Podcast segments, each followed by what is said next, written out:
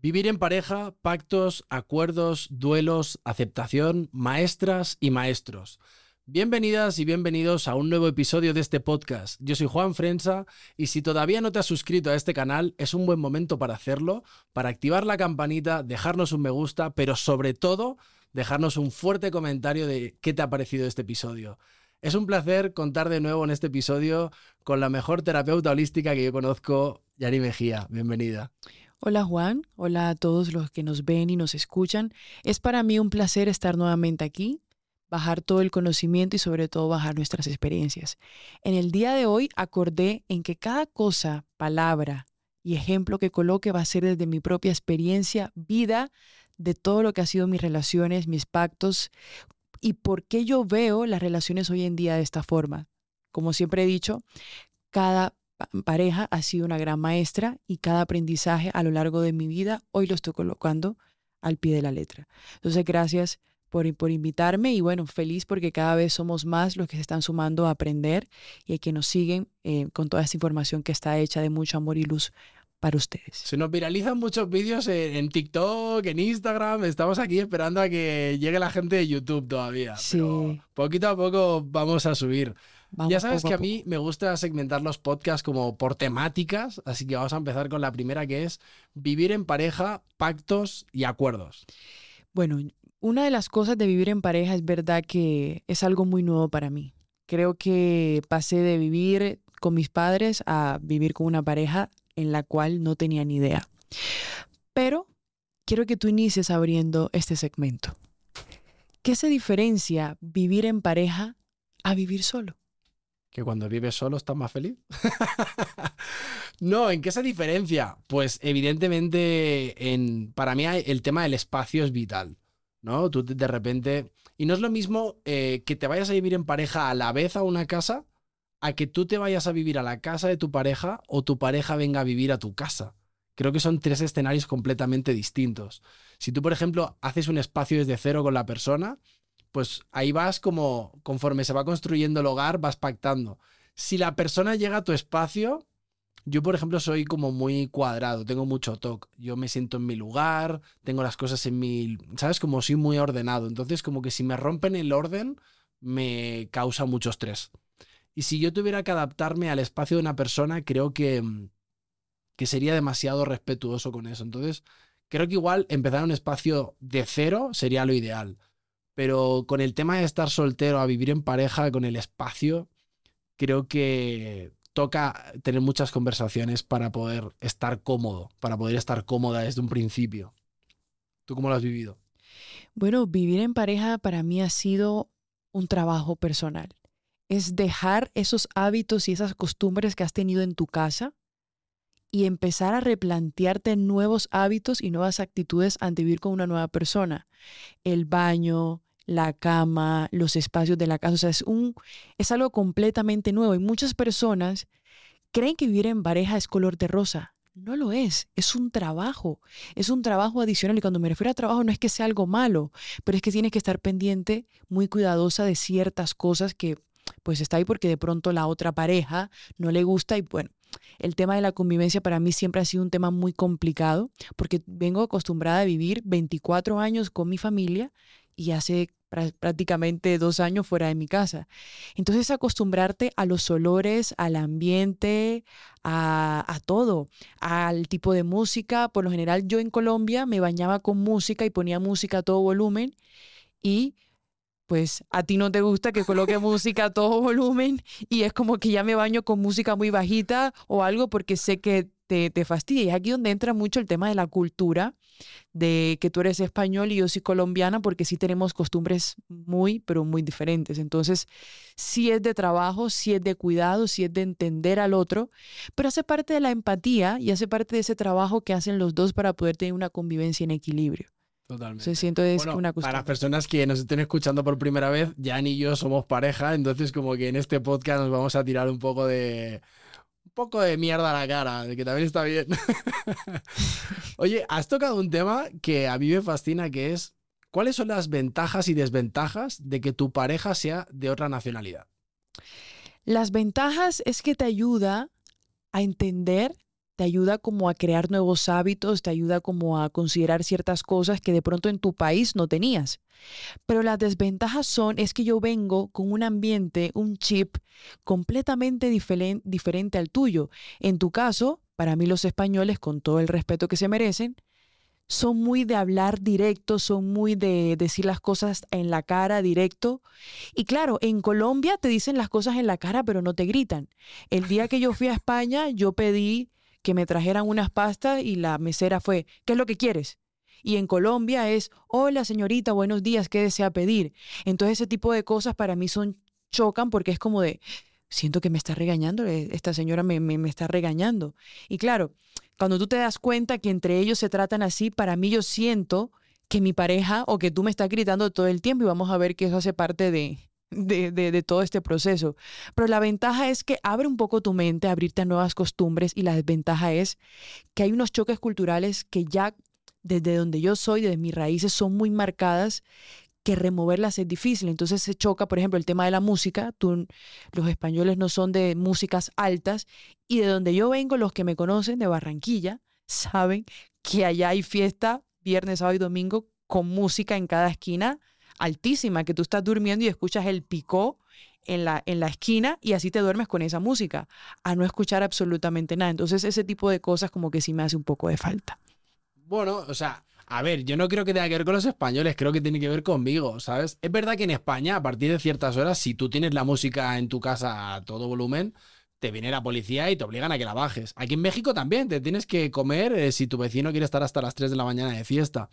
Yo creo que una de las cosas que más me fascina de, de una pareja, pues en este caso de Colombia como tú, es que te pone en un lugar incómodo de aprendizaje, ¿no? Porque tienes que darte cuenta, pues muchas cosas tuyas que igual das por hecho que todo el mundo las entiende de la misma manera y de repente dices, ay, espera, que la otra persona no se ha criado con estas formas, ¿no?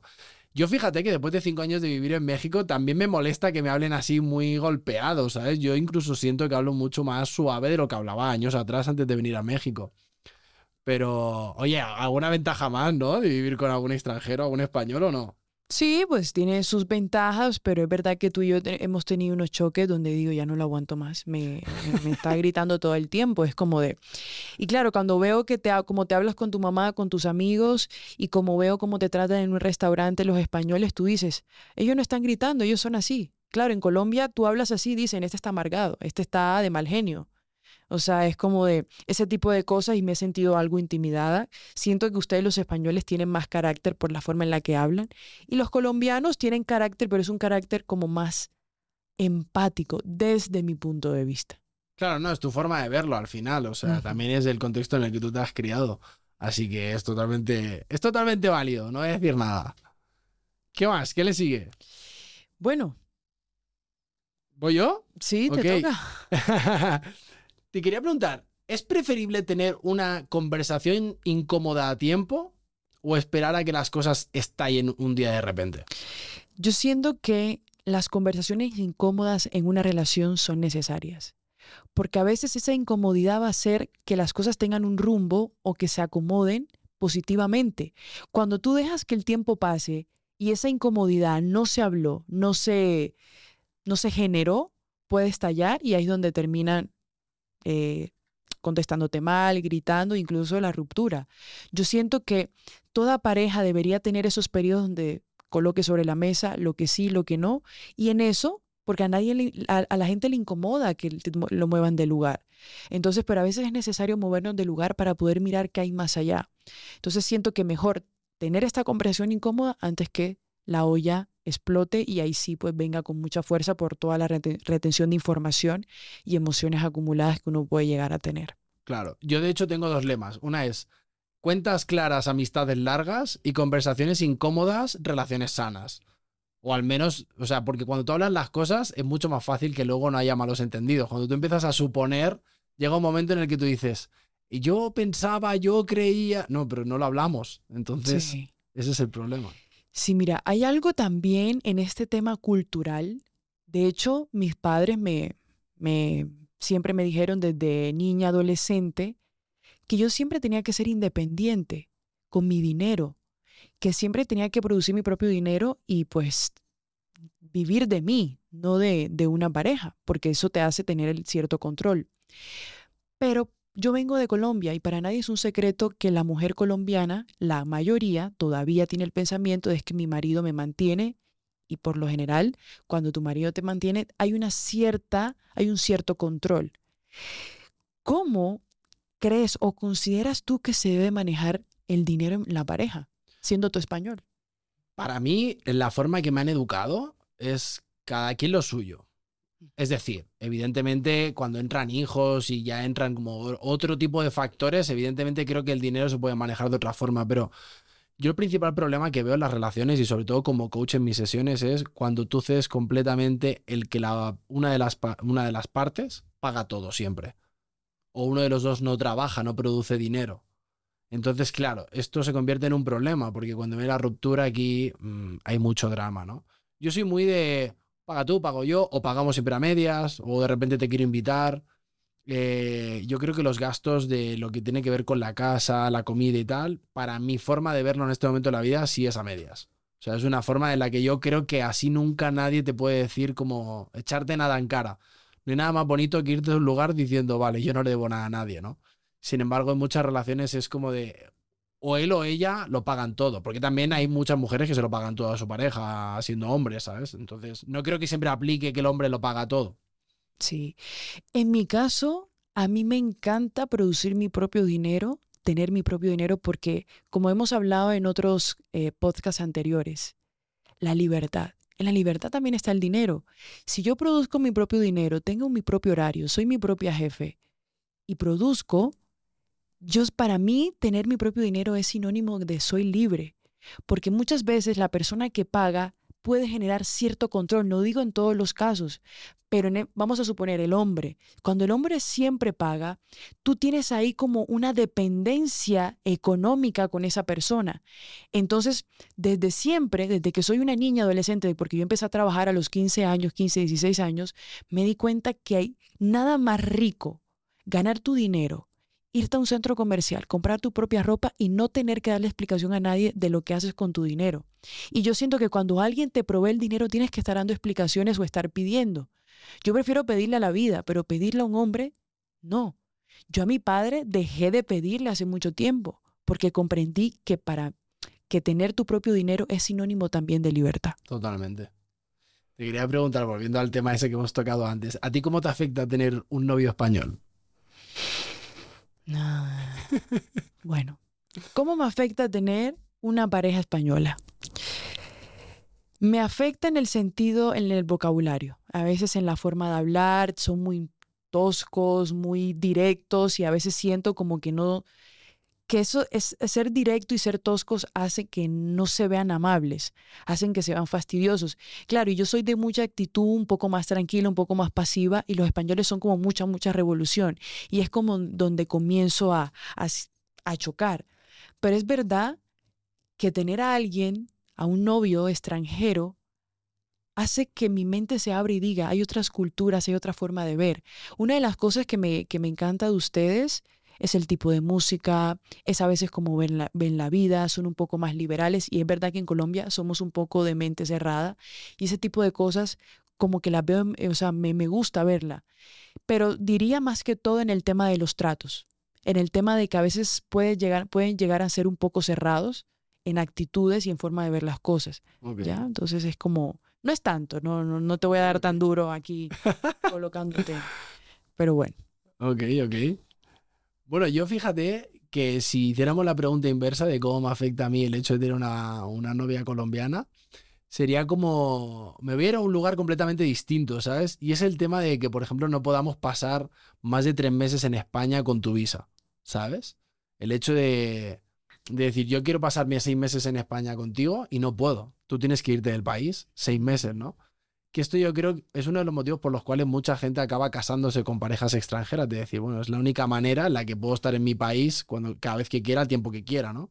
Y es una cosa que siento que nuestros planes de futuro para el año que viene, como que es una cosa que me tiene un poco ahí con dolor de cabeza, es decir, oye, pero si me quiero quedar más de tres meses, entonces te tienes que ir tú, entonces ¿cómo lo hacemos? Como que creo que el, el hecho de tener nacionali- nacionalidades distintas, sobre todo una de Latinoamérica y una de Europa, como que ese conflicto me, me fastidia bastante. Sí, es, es complejo. O sea, lastimosamente, Juan, te digo que la mujer colombiana tiene mala fama de que pues se mete con un novio extranjero por, por los papeles. Y es momento que el mundo sepa que no todas somos así. De hecho, cuando tú y yo no hicimos eh, pareja, eh, yo nunca te puse sobre la mesa, es que, es que, es que. Yo siento que, que, te, que el mundo nos está mal viendo a la, mujer colombiana como, ah, ya esta viene ya por papeles. Hay mujeres que realmente conectan, que se pueden llegar a enamorar y ya de los papeles es otra, como otra cosa que se da ahí en el, en el camino, pero, pero bueno, es, son, son muchas cosas. Ya sé que tú y yo miraremos la forma de solucionarlo, pero por lo pronto, tres mesecitos en España no me caerían nada mal. No estaría nada mal, la verdad. Sí, ahora te pregunto eh, algo, algo que quizás es muy común cuando vivimos en pareja. ¿Cambiamos algo de nosotros por vivir en pareja? No sé si cambiamos, pero a fuerza modificamos. O sea, es imposible. O sea, sería muy raro. De hecho, si no modificas nada, porque siento que estás en la famosa etapa del enamoramiento, donde pues fluyes con todo porque todo te está bien, ¿no? Pero si modificas cosas, tú y yo hemos modificado muchas cosas, o sea, no nos ha quedado de otra. Tú sabes el toque que tengo con la con todo el tema del orden, tú eres mucho más desordenada que yo, o sea, cada quien tiene lo suyo, entonces bueno, ok, mm, tengo que ceder dentro de mi TOC porque si no es imposible, sería una pelea constante, ¿no? Entonces, como que sí, sí modificamos. Y si logras cambiarlo, yo creo que lo cambias porque al final tú te das cuenta de que eso no te está ayudando. Pero tienes que cambiar por ti, para ti. Y que repercuta en tu relación. Pero empezar a cambiar todo, cosas que tú no quieres cambiar o modificar por tu relación, al final va a estallar. Sí, yo siento que, que uno cuando entra en pareja modifica cosas, que lo modifica para poder tener un equilibrio y una sana convivencia y unos sanos hábitos. Pero es verdad que cuando una persona vive en pareja y cambia por completo, no es sano. No, totalmente. No es, es- que- es- es- es es- más, o sea, ¿cómo deberían repartirse las tareas del hogar? Cosa que yo sé que a ti te fastidian bastante, te aburren Bueno. un montón. Las, las cosas del hogar, el hombre lava y el hombre lava los platos, lava la ropa, va y hace mandados. Ese cuento de que la mujer es la que lava, la que cocina, la que todo, conmigo no va. Es a medias. Que es un Bueno, es a medias. Claro, a lo que- Yo creo que como lo estabas diciendo, parece que es el hombre el que lo tiene que hacer todo en vez de la No, no, mujer. no, no, no, no. Yo las cosas del hogar a medias. El hombre también puede lavar los platos y lavar la ropa e ir a hacer mandados y la mujer también puede hacer la comida, lavar platos y hacer mandados por individual. No me gusta es que porque yo soy mujer yo tengo que hacer todo lo que tiene que hacer No. de aseo de la casa. Bueno, nosotros de hecho es como cocina uno, frega el otro, o sea, como hoy voy yo a por el agua, otro día vas tú. Oye, que también hay días que de repente dices, oye, ya sé que lo has hecho tú todo hoy, pero es que no, no me da la vida, ¿no? También estamos para eso, para apoyarnos, porque Sí. si no sería un drama. La responsabilidad del hogar es mitad y mitad. Si no, bueno, Oye, ¿vivir en pareja es color de rosa? no. Vivir en pareja no es color de rosa. Yo le diría a la gente, antes de vivir con alguien, piénsatelo, porque de alguna forma te va a tocar modificar muchas cosas para poder encajar en esa convivencia. Y modificar, como hayamos hablado, no es malo. Tengo que modificar para poder hacer ese trabajo personal y de pareja todos los días. Una pareja y, una, y vivir en pareja es una empresa. Todos los días se tiene que invertir, todos los días se tiene que trabajar, si no se cae. ¿Ya? Entonces, vivir en pareja no es color de rosa. ¿Por qué? Porque muchas, o sea, renuncias a ciertas cosas y no es malo que las renuncies. Hace parte del proceso de vivir con alguien y de tú también tener una cierta madurez. Es verdad que vivir en pareja te ayuda a entrar en ese proceso de conocer muchas cosas de ti. Yo en mi caso he conocido tantas cosas que yo podía hacer, pero que estando con mis papás no hacía. Entonces no es color de rosa, pero tampoco es un color negro. Creo que tiene muchos colores vivir en pareja, es simplemente darle su lugar a todos los matices que se le presenten viviendo en pareja. Y la pregunta del millón. Cuando vives en pareja, ¿tienes sexo todos los días? Uno piensa que cuando vive en pareja va a tener relaciones todos los días. Eso pasa los tres o cuatro primeros meses. Mentira. Cuando ya pasan los cuatro, seis o el año, pasas de tener siete veces relaciones sexuales a tener dos o tres. Hablo de mi caso y hablo de casos que, que conozco muy cercanos. ¿Estamos diciendo públicamente el sexo que tenemos semanal? Sí, sí, sí, sí lo digo. Es que la ¿Por qué, gente... por qué hago estas preguntas? Debería preguntarme yo a mí mismo. Es que, o sea, vuelvo y te digo, uno cree, listo, cuando tú te vas a vivir con tu pareja, pensamos que vamos a tener sexo 24/7, ¿verdad? Eso listo, los primeros meses, pero ya después de cierto tiempo, ya no se tiene sexo todos los días. Llega un momento donde las, las responsabilidades, las cosas que hacer, el agotamiento y todo ese tipo de cosas, pues están ahí. Pero también no pasa nada si no tienes sexo todos los días. ¿Dónde está dicho que se tiene que tener sexo todos los días? Ahora, ¿dónde está dicho? Porque no sé por qué se tiene que tener sexo en la noche. ¿Por qué no puede ser en la mañana, en la tarde, No, después del estoy, estoy almuerzo? completamente de acuerdo. De hecho, esto lo hemos hablado muchas veces tú y yo. Yo, por ejemplo, a mí el sexo en la noche entre semana, estoy, llego tan agotado que digo, me parece más como el querer obligarte a hacer algo que realmente igual ya la energía ni te da. Yo, por Sí. ejemplo, soy mucho de día, pero en la noche, eh, o sea, yo ya estoy cadáver, o sea, necesito dormir. Mucha gente espera la noche para tener sexo. No. Yo creo que esa es la peor hora. Es la peor hora de, de- para tener relaciones porque llegas cansado y llegas agotado. Y yo que pues trabajo con la energía sexual, cuando tú tienes sexo tan agotado y cansado, no es sano. Porque no vas a dar, como digo yo, el todo ahí. Entonces, también es cierto que hay un poco de tabús. Sí, completamente. Estoy muy de acuerdo. Bien. Que están mirando tus apuntes una vez más, siempre te quedas con el salvapantallas puesto mirando tus apuntes. Bueno, aquí también hay, otro, hay otros tabú. ¿En qué momento uno se puede echar un pedo o un erupto en pareja? ¿Cuál es el momento indicado para yo poderme echarme un pedo y que no me dé, que no muera de una colitis? Yo en mi caso te di la bienvenida. Cuando viniste a casa, cuando ya ibas a venir a vivir, fue como de, oye, no, no, no te puedes estar aquí aguantando porque es que si no va a ser insano. O sea, de hecho, creo que una relación no empieza realmente hasta que no te echas el primer pedo delante de tu pareja. A, a mí, a mí me, da, me da mucha risa porque cuando estoy en pareja y tengo muchas ganas de echarme un pedo, me voy al baño y coloco música para poder echarme todos los pedos y que no se escuche. Pero es verdad que he tenido citas donde casi me muero de la colitis por tener que aguantar. Entonces, claro, cuando tú tienes una pareja y esa pareja, en mi caso, te da la libertad de pedorrearte, yo dije, de aquí soy. De aquí soy. Ya cuando a mí me dejan echar pedos con tranquilidad, Cuidado con abusar, ¿eh? no. Yo Cuidado con abusar porque eso también se puede convertir en una guerra. No lo hagáis. Yo siento que uno tiene, cuando ya uno, la cosa va seria con la persona, uno tiene que decirle, vea hermano, yo en mi caso, yo a veces me da colitis, y tengo que decirle, mira, creo que ya tenemos que romper el hielo, hay que echarnos pedos, hay que descansar, porque mi estómago se va a molestar cada vez que yo esté contigo. Si a mí una pareja, después de un tiempo que no sea tan largo, me da la, la apertura de decir, mira, ¿te puedes pedorrear? De ahí soy, de ahí pertenezco, porque nada más libre que pedorrearse en mi caso. No, o sea, siento que también es libertad y es complicidad. Hay muchos dirán que asco.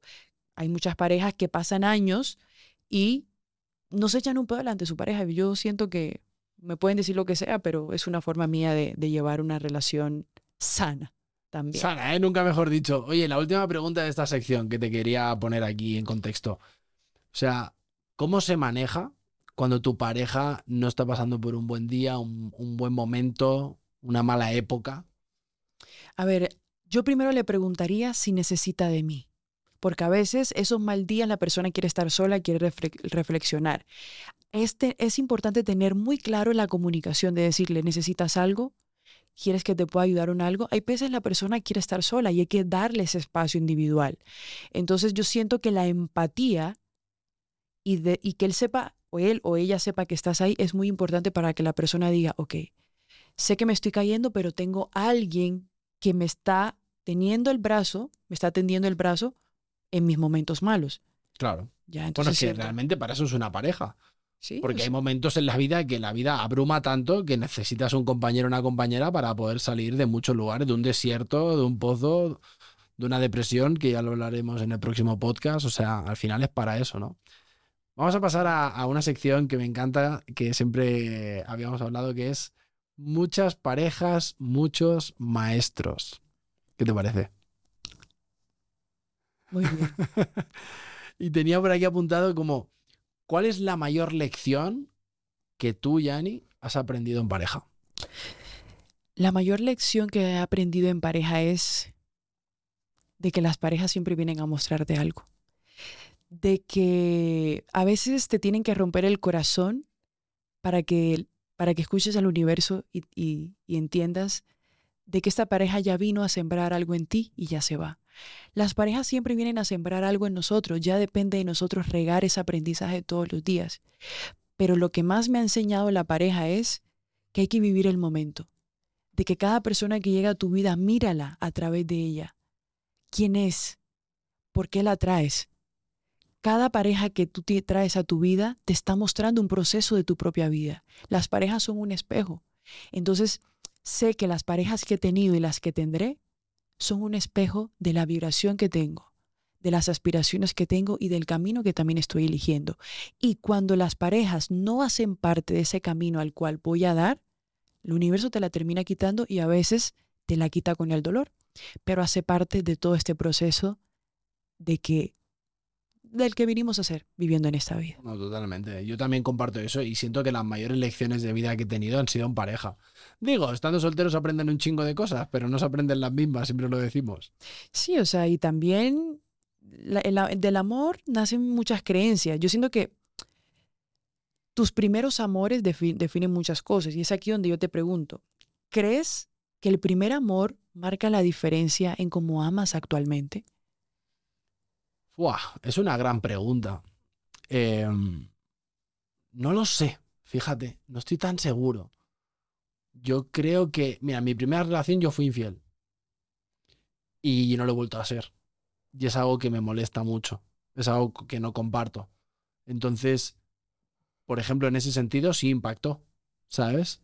Em, no sé, claro, o sea, tener una relación con 18 años, con 16, no sé qué tanto le podamos llamar relación a eso, ¿no? O sea, igual nuestros padres con 18 años eran mucho más, mucho más maduros que nosotros con 18 y quizá era una cosa más, más seria. Pero yo los chavales de 18 años hoy en día que digo, madre mía, o sea, esta gente solamente está pensando en hacer un baile para TikTok, o sea, ¿qué, qué, qué, qué futuro nos depara como sociedad? Entonces, no sé realmente qué contestarte. Puede que sí, puede que sí, pero no estoy tan seguro. ¿Tú qué piensas? Pues cuando, bueno, la primera vez que yo amé tenía aproximadamente 12 y ese mismo amor me lo volví a encontrar a mis 16 años. Y es verdad que a medida que creces, el amor que sientes por la persona va madurando y va cambiando por la experiencia de dolor que te dejaron. Hay que recordar que el dolor es un maestro y transforma mucho cada experiencia siempre y cuando la sepas canalizar. Entonces yo siento que yo no amo como la niña de 12 o 15 años. Yo amo desde otro punto de vista, pero ha sido por la misma experiencia. Entonces, si nos ponemos a amar como amamos desde la primera vez, estaríamos amando de una manera inmadura, porque siempre estamos evolucionando la forma en la que habla, eh, amamos. Hay que, hay que también decir que el lenguaje del amor tiene muchas formas de expresar. Entonces, no siempre vamos a hacer las mismas acciones con las mismas personas o con las personas que llegan a nuestra vida. Entonces, siento que que hay una diferencia muy grande del primer amor como amas a los amores que has tenido actualmente. Oye, tú que te dedicas a todo el tema de registros akáshicos, eh, regresiones a vidas pasadas, te quería preguntar, ¿la conexión que podemos tener con algunas personas crees que viene directamente por relaciones en otras vidas? Yo que estudio la ley del karma, cuando dos personas se, se conectan en esta vida es el alma y yo que hago regresiones a vidas pasadas, muchas veces me he dado cuenta que cuando la persona va a su subconsciente se da cuenta que esta conexión viene de un tiempo. Eso que llaman llama gemela, alma gemela, no es algo de esta vida, ya vienen con contratos y con cierta conexión de otras vidas. Es por eso que apenas se ven, se reconocen.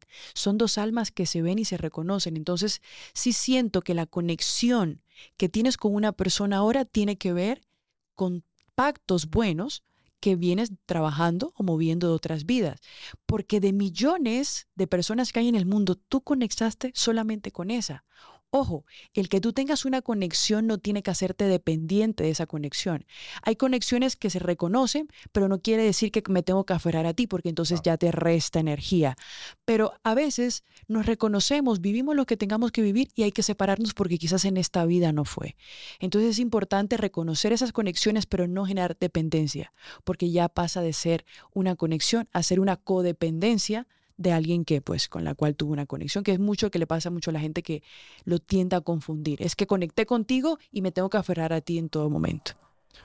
Ok, no, de hecho estaba pensando que, que realmente es una cosa como un poco rara, porque cuando yo he tenido esas conexiones tan rápidas con alguien, eh, no han sido las mejores relaciones. ¿No? Es como que creo que te puedes llegar a nublar y todo. O sea, es como de como que, no, es que ya nos conocemos y tal, entonces te metes ahí como en un lugar de que parece que llevamos cinco años juntos, pero en realidad te conozco de hace dos días. Entonces como que eso también me parece un poco hasta medio insano, la verdad. Es verdad, es verdad. Y mira, ya que estamos en este segmento, te pregunto, ¿por qué dices tanto que nuestras parejas son maestros?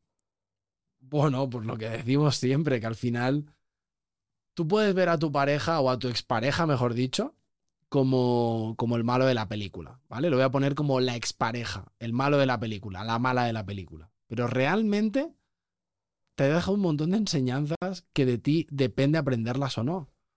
Por lo tanto, es un maestro, porque viene a mostrarte lo que tú necesitas para poder trascender, para poder pasar de pantalla en el videojuego, ¿no? Si creemos que esto es un videojuego, ¿no? Es una simulación, entonces, como va, va por pantalla, ¿no? Entonces llegas al final y de repente te sale el monstruo final para poder pasar de pantalla.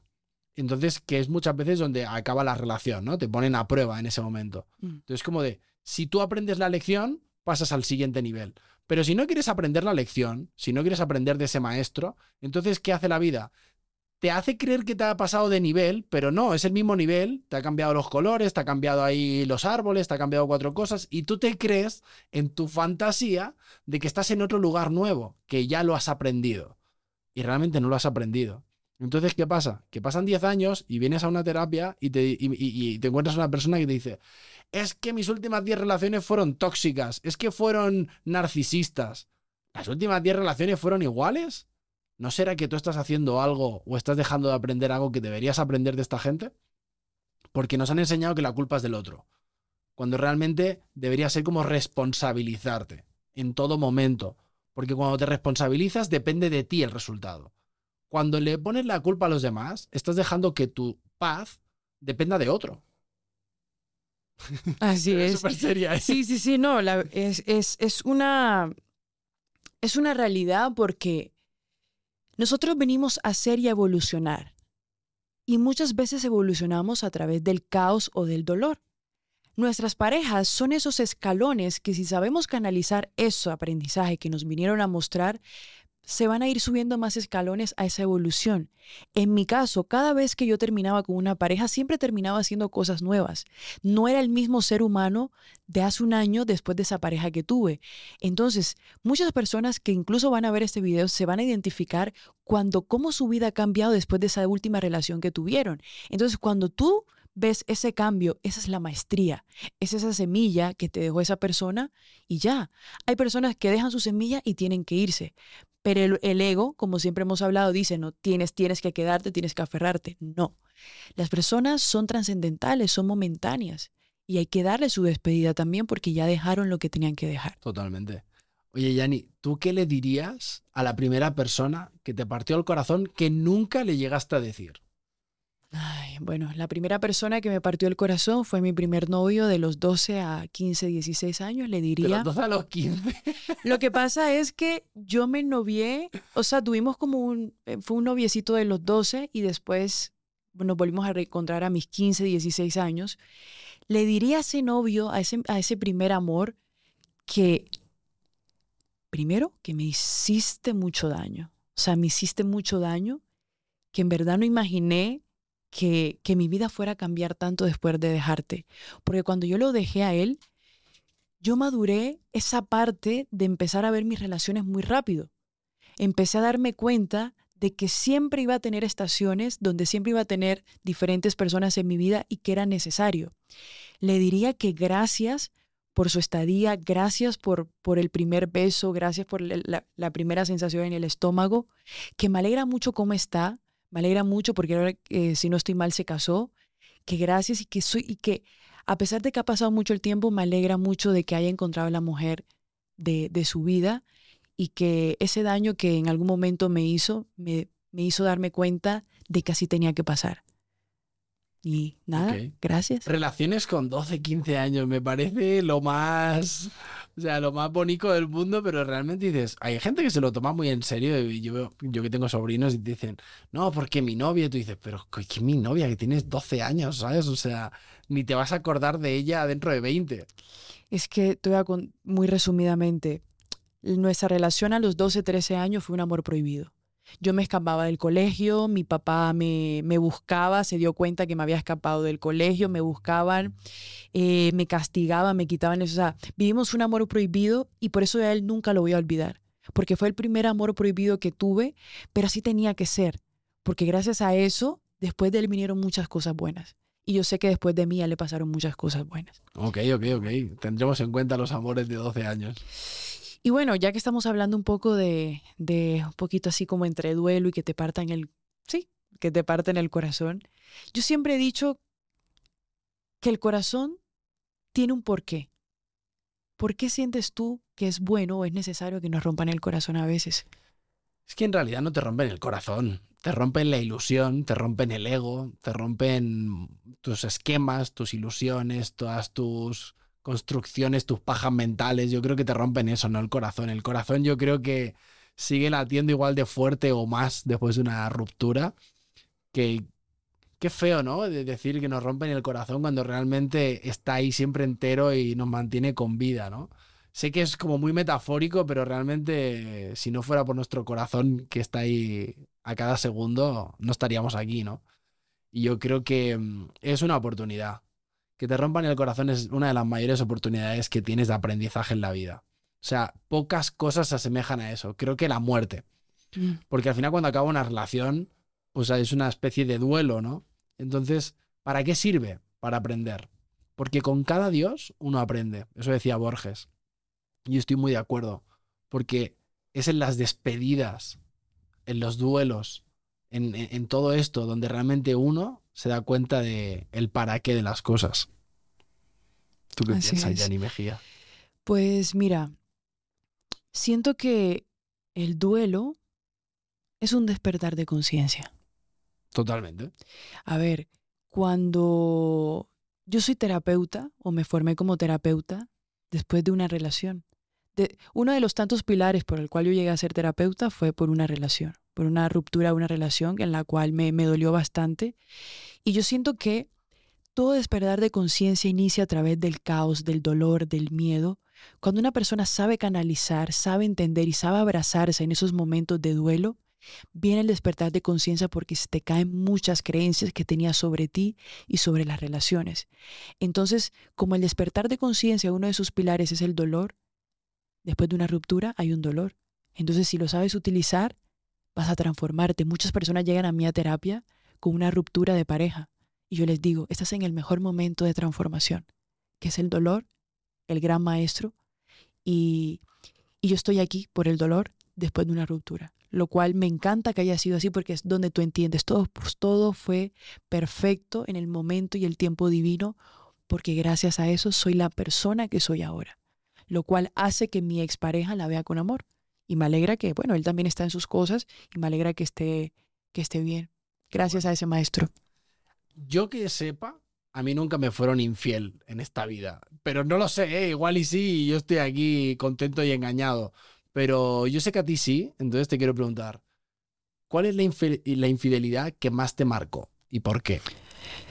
Bueno, la infidelidad que más me marcó, yo tenía aproximadamente 16 años y resulta que una prima me invita a un concierto de Alex Ubago en Barranquilla. resulta que en ese concierto de Alex Ubago me encuentro al que era mi novio, con la que me dijo que nunca iba a pasar nada, ¿ya? Y con la que es su esposa actual. Eh, y cuando yo lo veo llegar con ella, a mí se me, yo me partí en mil pedazos. Imagínate ver un concierto de amor y amistad, ver a tu novio con otra, fue algo que me marcó mucho y claro, yo me di cuenta que yo me llevé esa infidelidad a que todas mis parejas también me iban a hacer lo mismo. Es por eso te digo la importancia de sanar la infidelidad que te causó tu primer pareja, porque si no la llevas arrastrando. Entonces, para mí esa fuera la, primer, la, primer, sí, la primera traición que, que, me hicieron y es algo que todavía me acuerdo.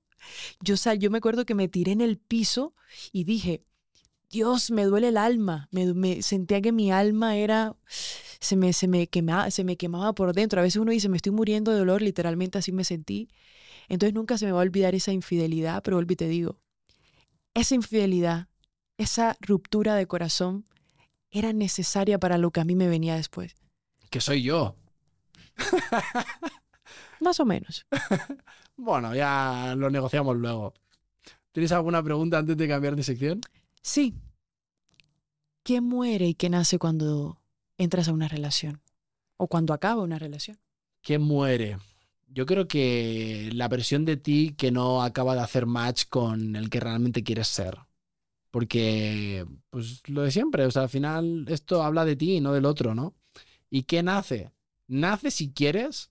Bueno, realmente nace sí o sí, ¿sabes? Como de, a mí me encanta ese dicho de México de flojito y cooperando, ¿no? Porque al final, pues, o sea, el cambio te va a venir quieras o no, ¿no? Entonces, creo que nace es como más que nace, despierta el gigante interior, que diría Tony Robbins. O sea, nace una versión de ti mejorada, ¿sabes? Como, como si le hubieran hecho ahí uno, unas reparaciones en, en, un taller mecánico.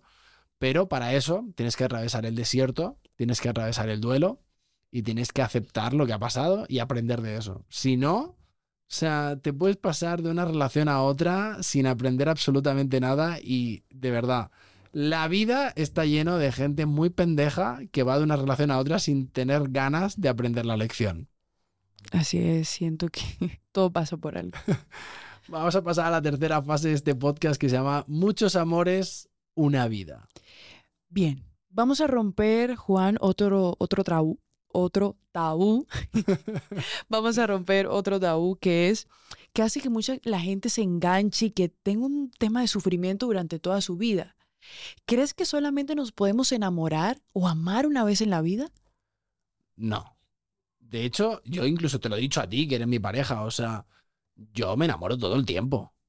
De cualquier cosa. O sea, no solamente de una manera romántica. Enamorarte. Que si estoy enamorado de muchos, yo qué sé, cantantes, deportistas, o sea, te enamoras, ¿no? De, de, esa persona que tiene algo que a ti te, te mueve, no tiene que ser siempre de una manera romántica enamorarnos una vez en la vida sería como limitarlo.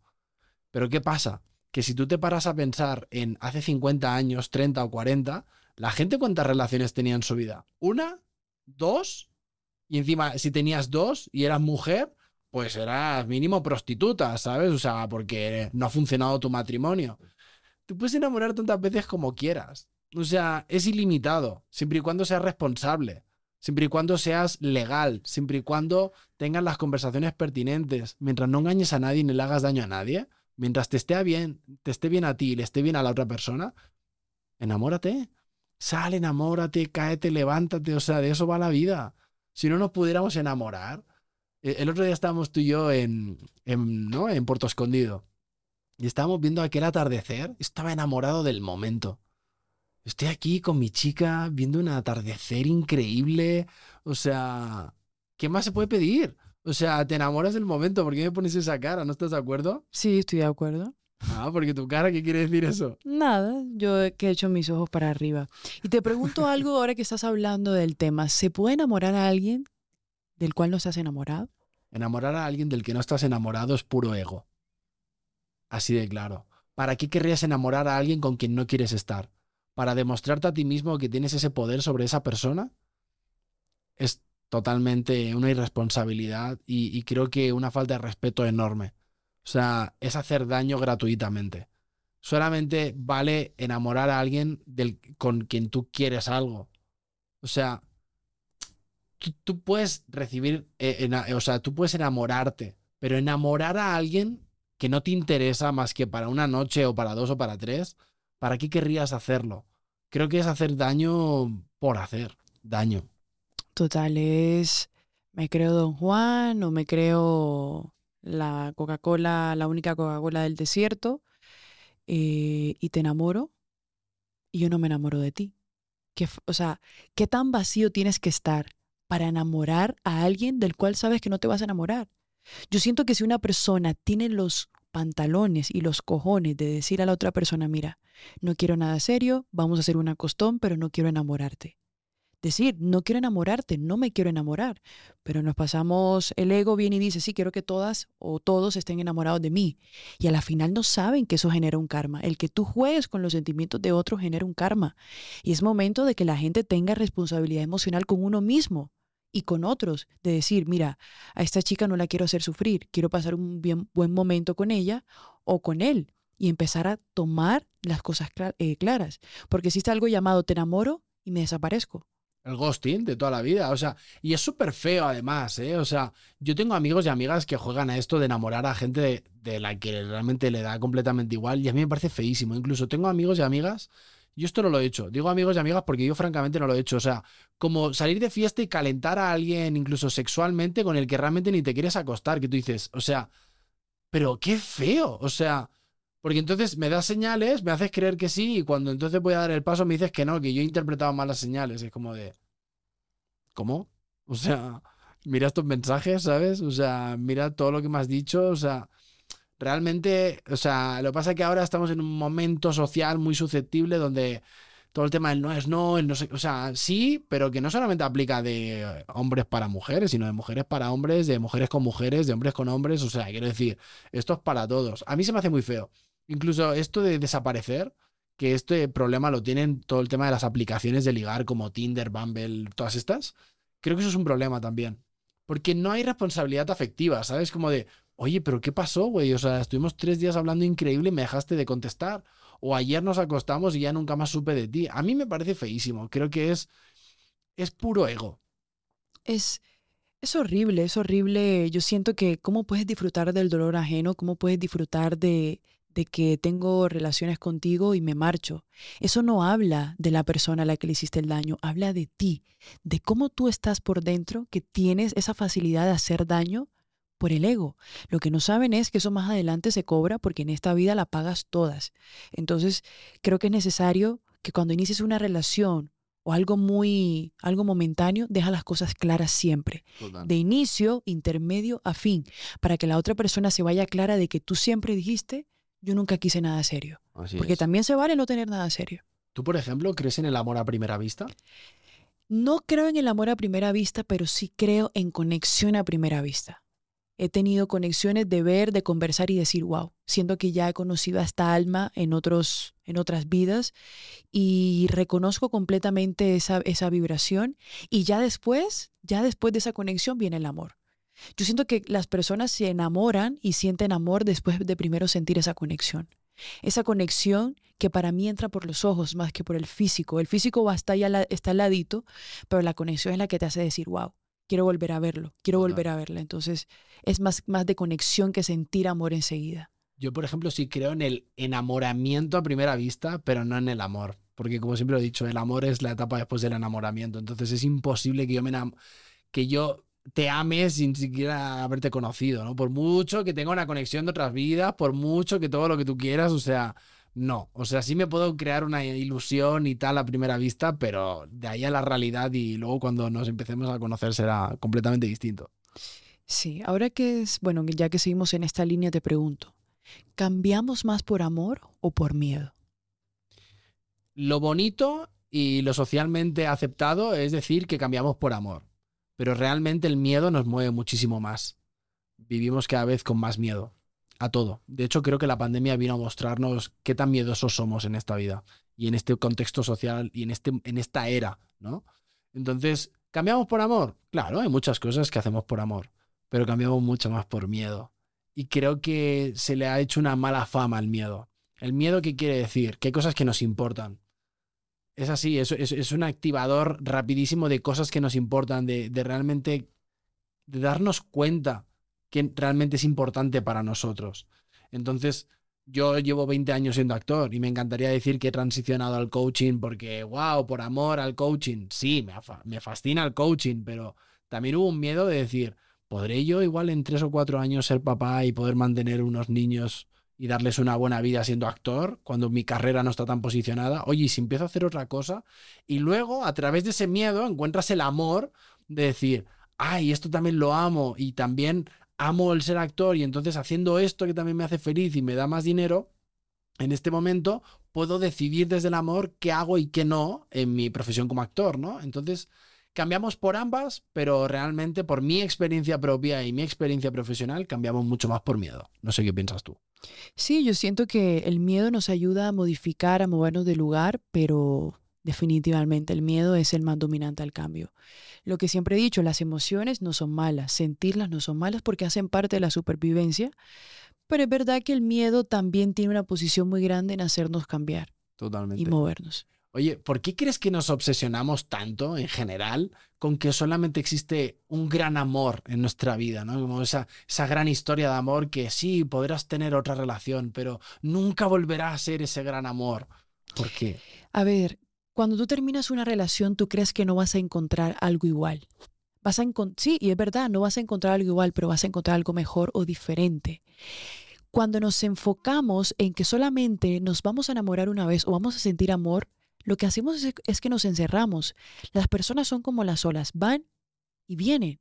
Entonces cuando tú dices, ok, este amor me ayuda a madurar para entrar en otros nuevos amores. Pero si tú te enfocas en uno y le dices a tu mente, no, es que es el único, es el único, es el único, es el único, adivina qué va a pasar.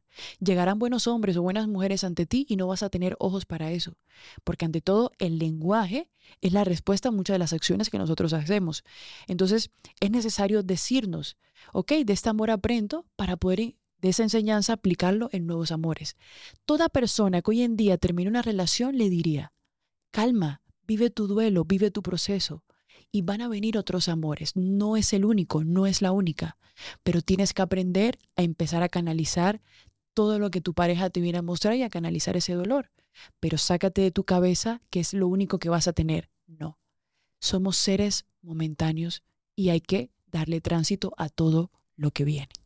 No, totalmente. De hecho, hay relaciones que han estado 40, 50 años juntos, uno de los dos muere o incluso se separan y después tienen otra relación y se dan cuenta de que todavía no habían conocido el amor en su plenitud, porque evidentemente cada persona tiene algo nuevo que aportarte, ¿no?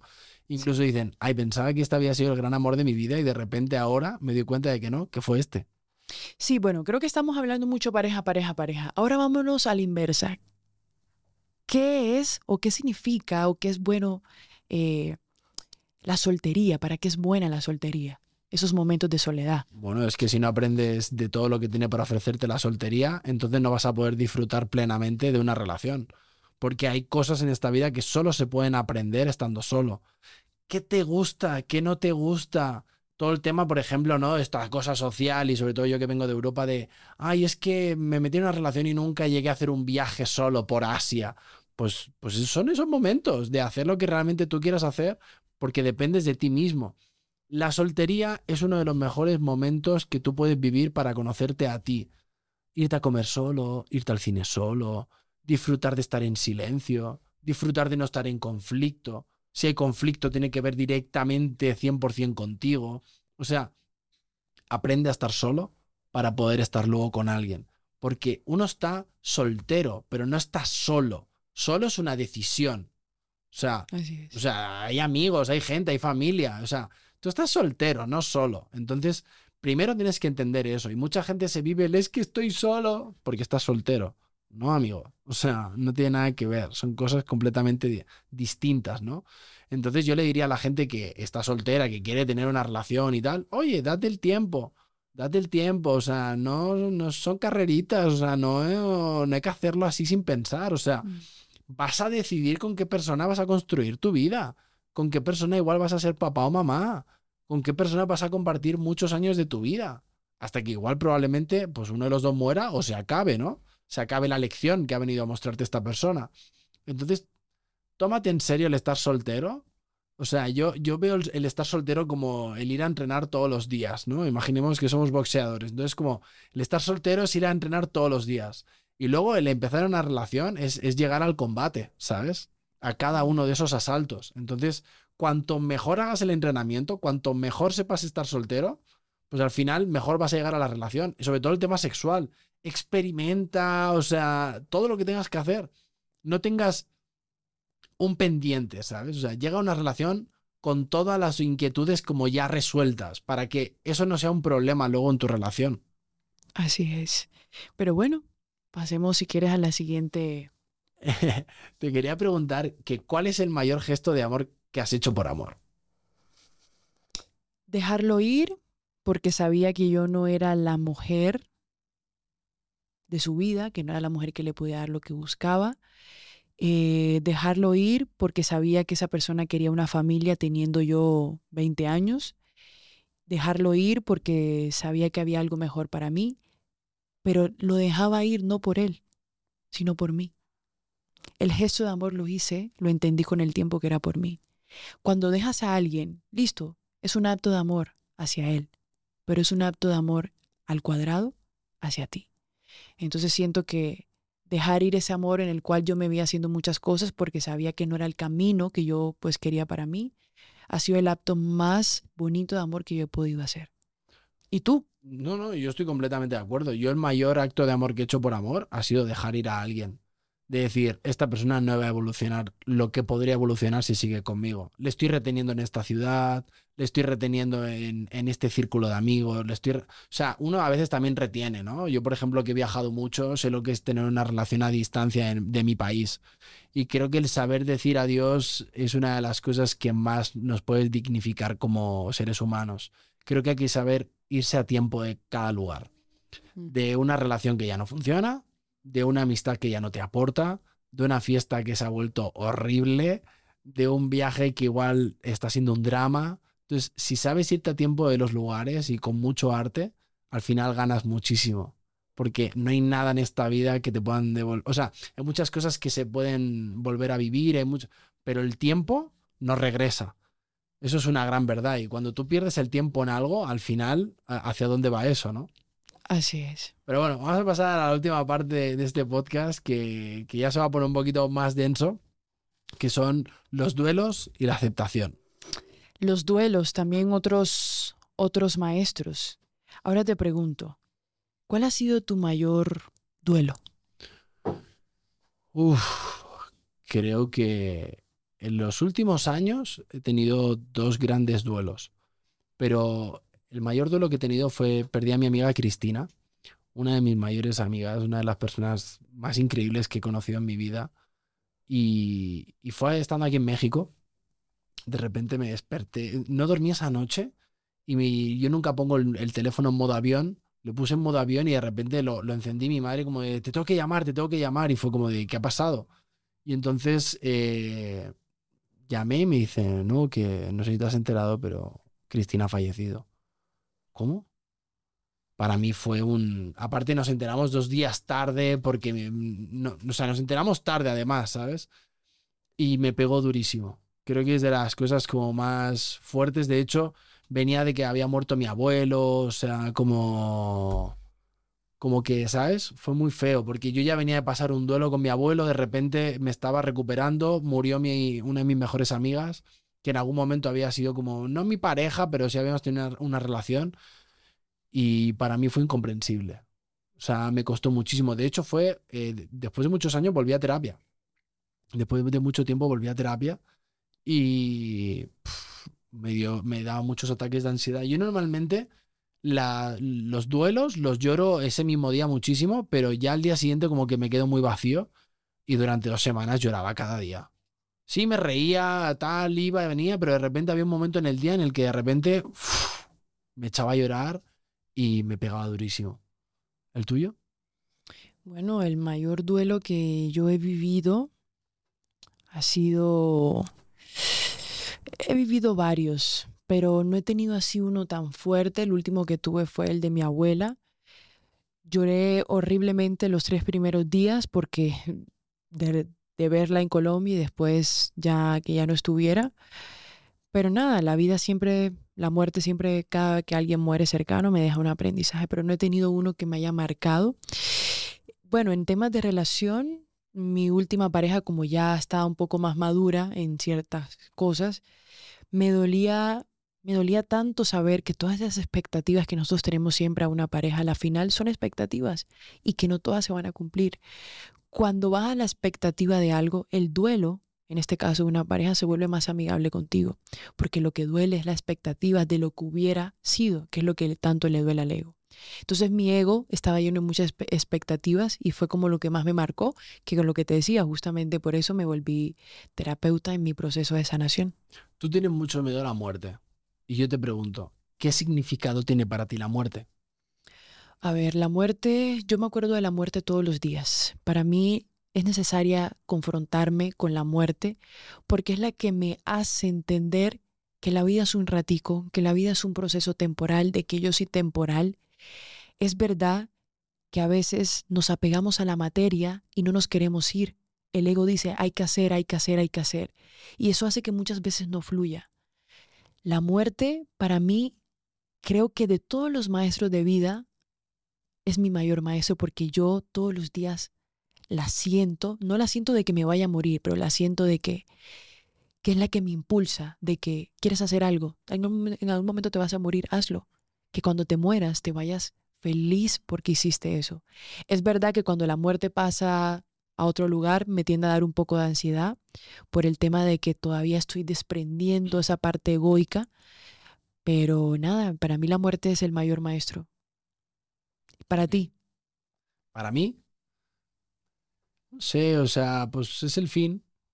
O sea, el fin o el principio, no sabemos, ¿no? O sea, yo tengo muchas creencias, pero realmente así que yo pueda decir, pues lo que entendemos, ¿no? Es el fin. O sea, se acabó este videojuego. No sabemos qué le sigue, hay muchas especulaciones, puedo tener muchas creencias, pero no tengo una afirmación que pueda decir, ah, sí, 100% pasa esto, ¿no? Entonces, como de, pues la muerte es el fin. Y mientras no la viva en mí, la viva en otros, pues es el fin de muchas relaciones. Es el fin de poder compartir con mucha gente. Así es. ¿Qué tienes por ahí apuntado? ¿Que cómo la afrontas? ¿Cómo afronto la muerte? Con la vida. 100%. ¿Cómo la voy a afrontar si no? La única manera de afrontar la muerte es levantándote cada día con un propósito. Si no tienes propósito, que da igual, o sea, te puedes morir hoy. ¿Por qué querrías vivir sin un propósito? Si tú no tienes un propósito de vida, ¿para qué quieres levantarte mañana? Si tú no tienes una motivación, no tienes un para qué, no tiene ningún puto sentido. Hay gente millonaria y tengo clientes con muchísimo dinero que me dicen, Juan, es que no soy feliz. Normal. Tienes mucho dinero, tienes todo lo material, pero no tienes lo más importante, que es tener un propósito de vida. Por eso hay mucha gente pobre, pero que tiene un propósito de vida y se sienten llenos, se sienten felices. El propósito de vida lo es todo, como dicen los japoneses, el ikigai. O sea, además, tener algo que encima le aporte al mundo. Porque a ti te puede gustar mucho algo, pero si encima no le aporta al mundo, hay una parte de ti que no acaba de estar 100% realizada. ¿Es así? Así es, sí es. El propósito lo es todo. Yo me levanto por mi propósito de vida. Claro.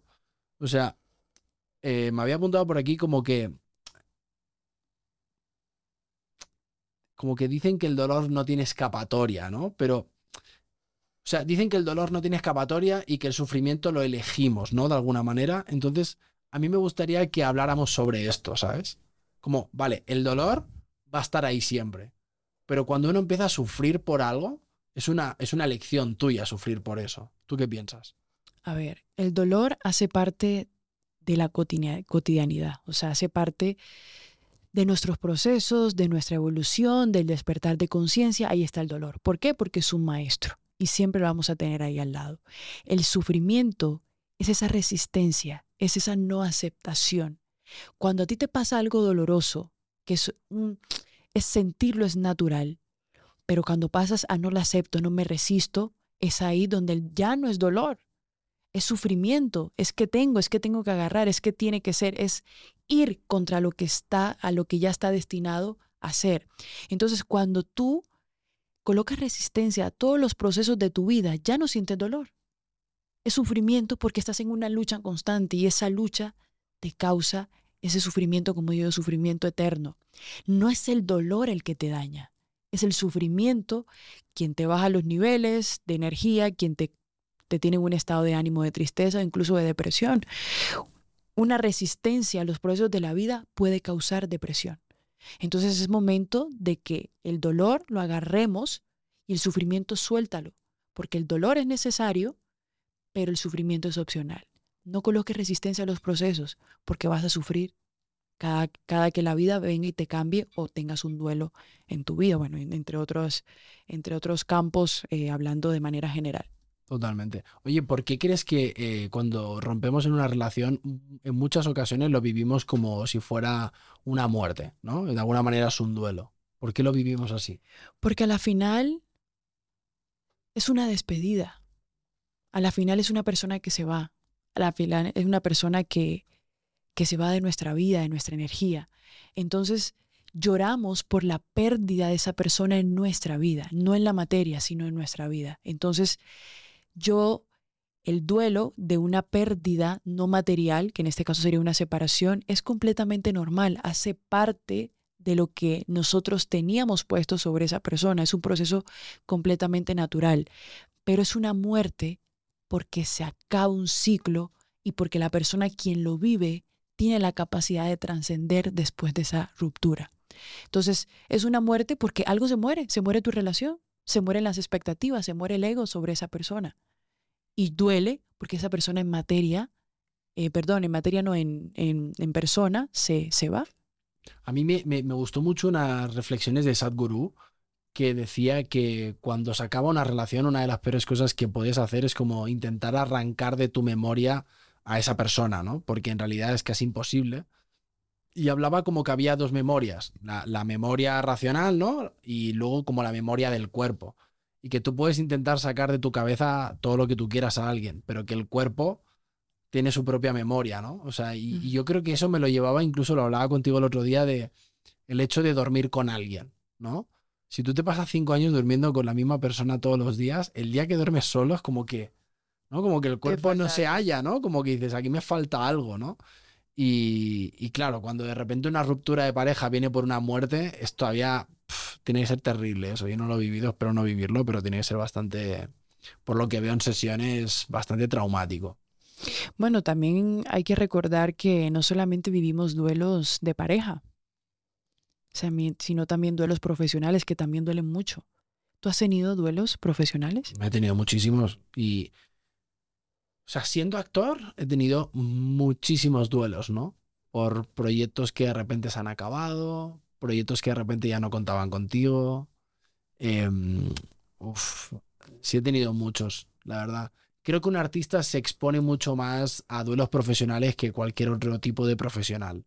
Porque la carrera de un artista, en, en mi caso, en el mundo de la actuación, todo el tiempo inicias y cierras proyectos. ¿No? O sea, todo el tiempo. Entonces, no sé, creo que, que son necesarios, pero yo que sé, yo tengo amigos que han estado 10 años haciendo una serie de televisión y de repente se acaba. Es muy duro, ¿eh? Estar 10 años haciendo un proyecto y que de repente te digan, ya no más. Yo estaba en una compañía muy importante en España, en la joven compañía, estuve en giras haciendo un año el mismo personaje y de repente te dicen, bueno, última función. Y tú, ¿cómo que última función? O sea, déjame 20 más. ¿Sabes? Cuando sobre todo te apasiona lo que haces.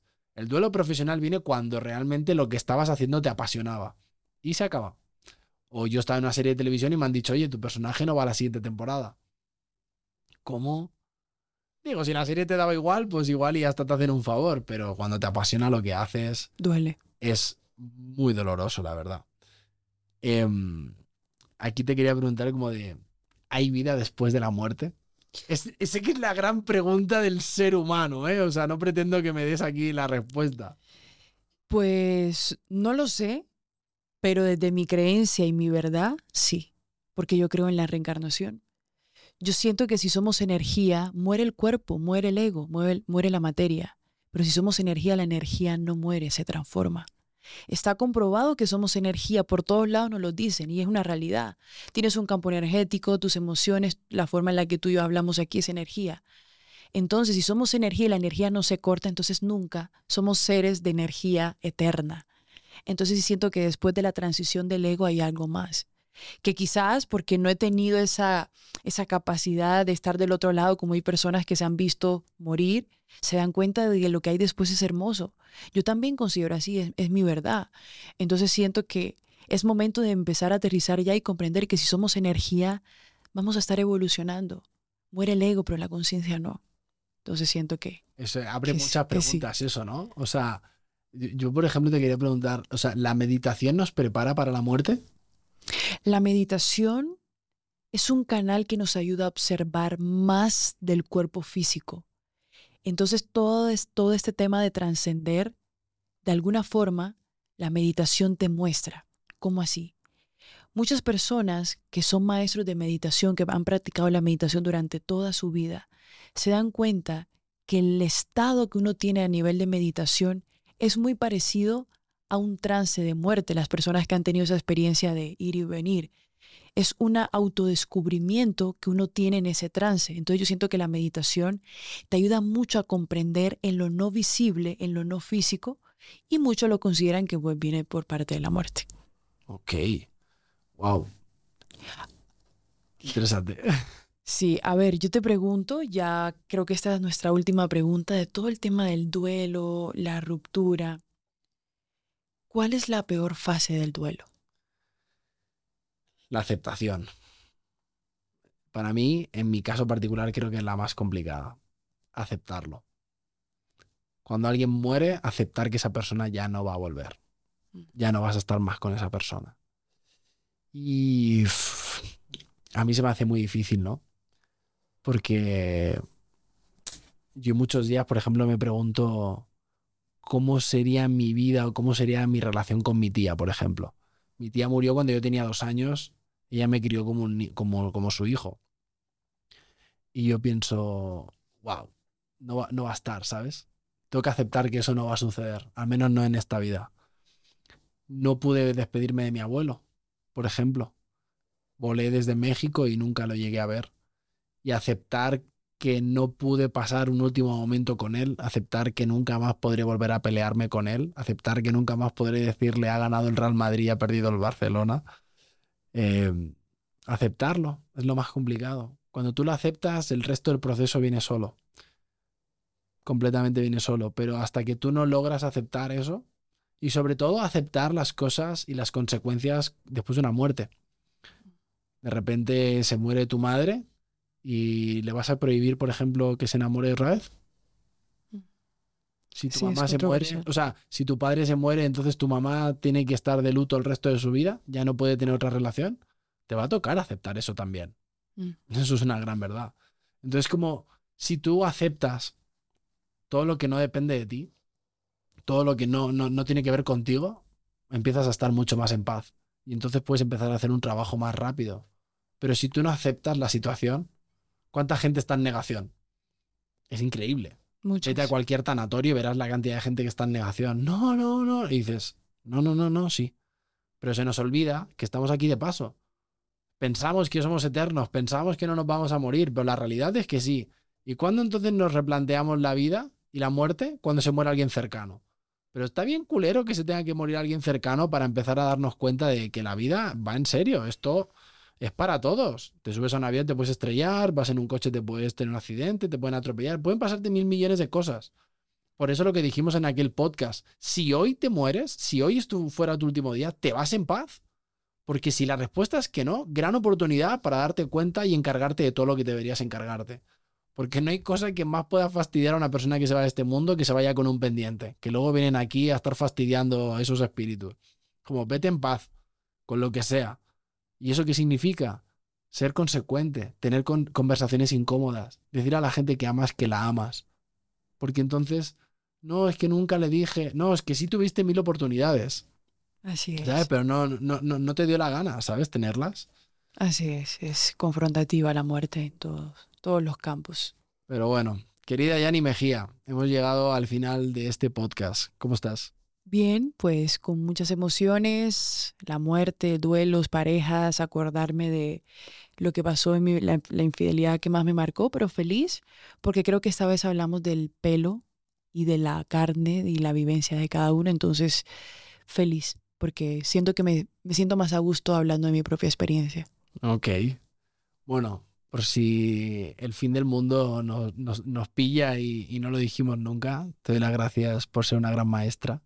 Te quiero mucho, te amo y gracias por ser mi compañera de vida en este momento. Yo también te amo. Gracias por mostrarme mucho, a pesar de que eres un fastidioso.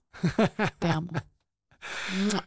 Bueno, para todas las personas que estén escuchando este podcast, muchas gracias por estar aquí un episodio más. Sobre todo, suscríbete al canal, dale a la campanita, deja un like y sobre todo déjanos en un comentario a ver qué te ha parecido, porque si no vemos las visualizaciones, pues no sabemos qué os ha parecido.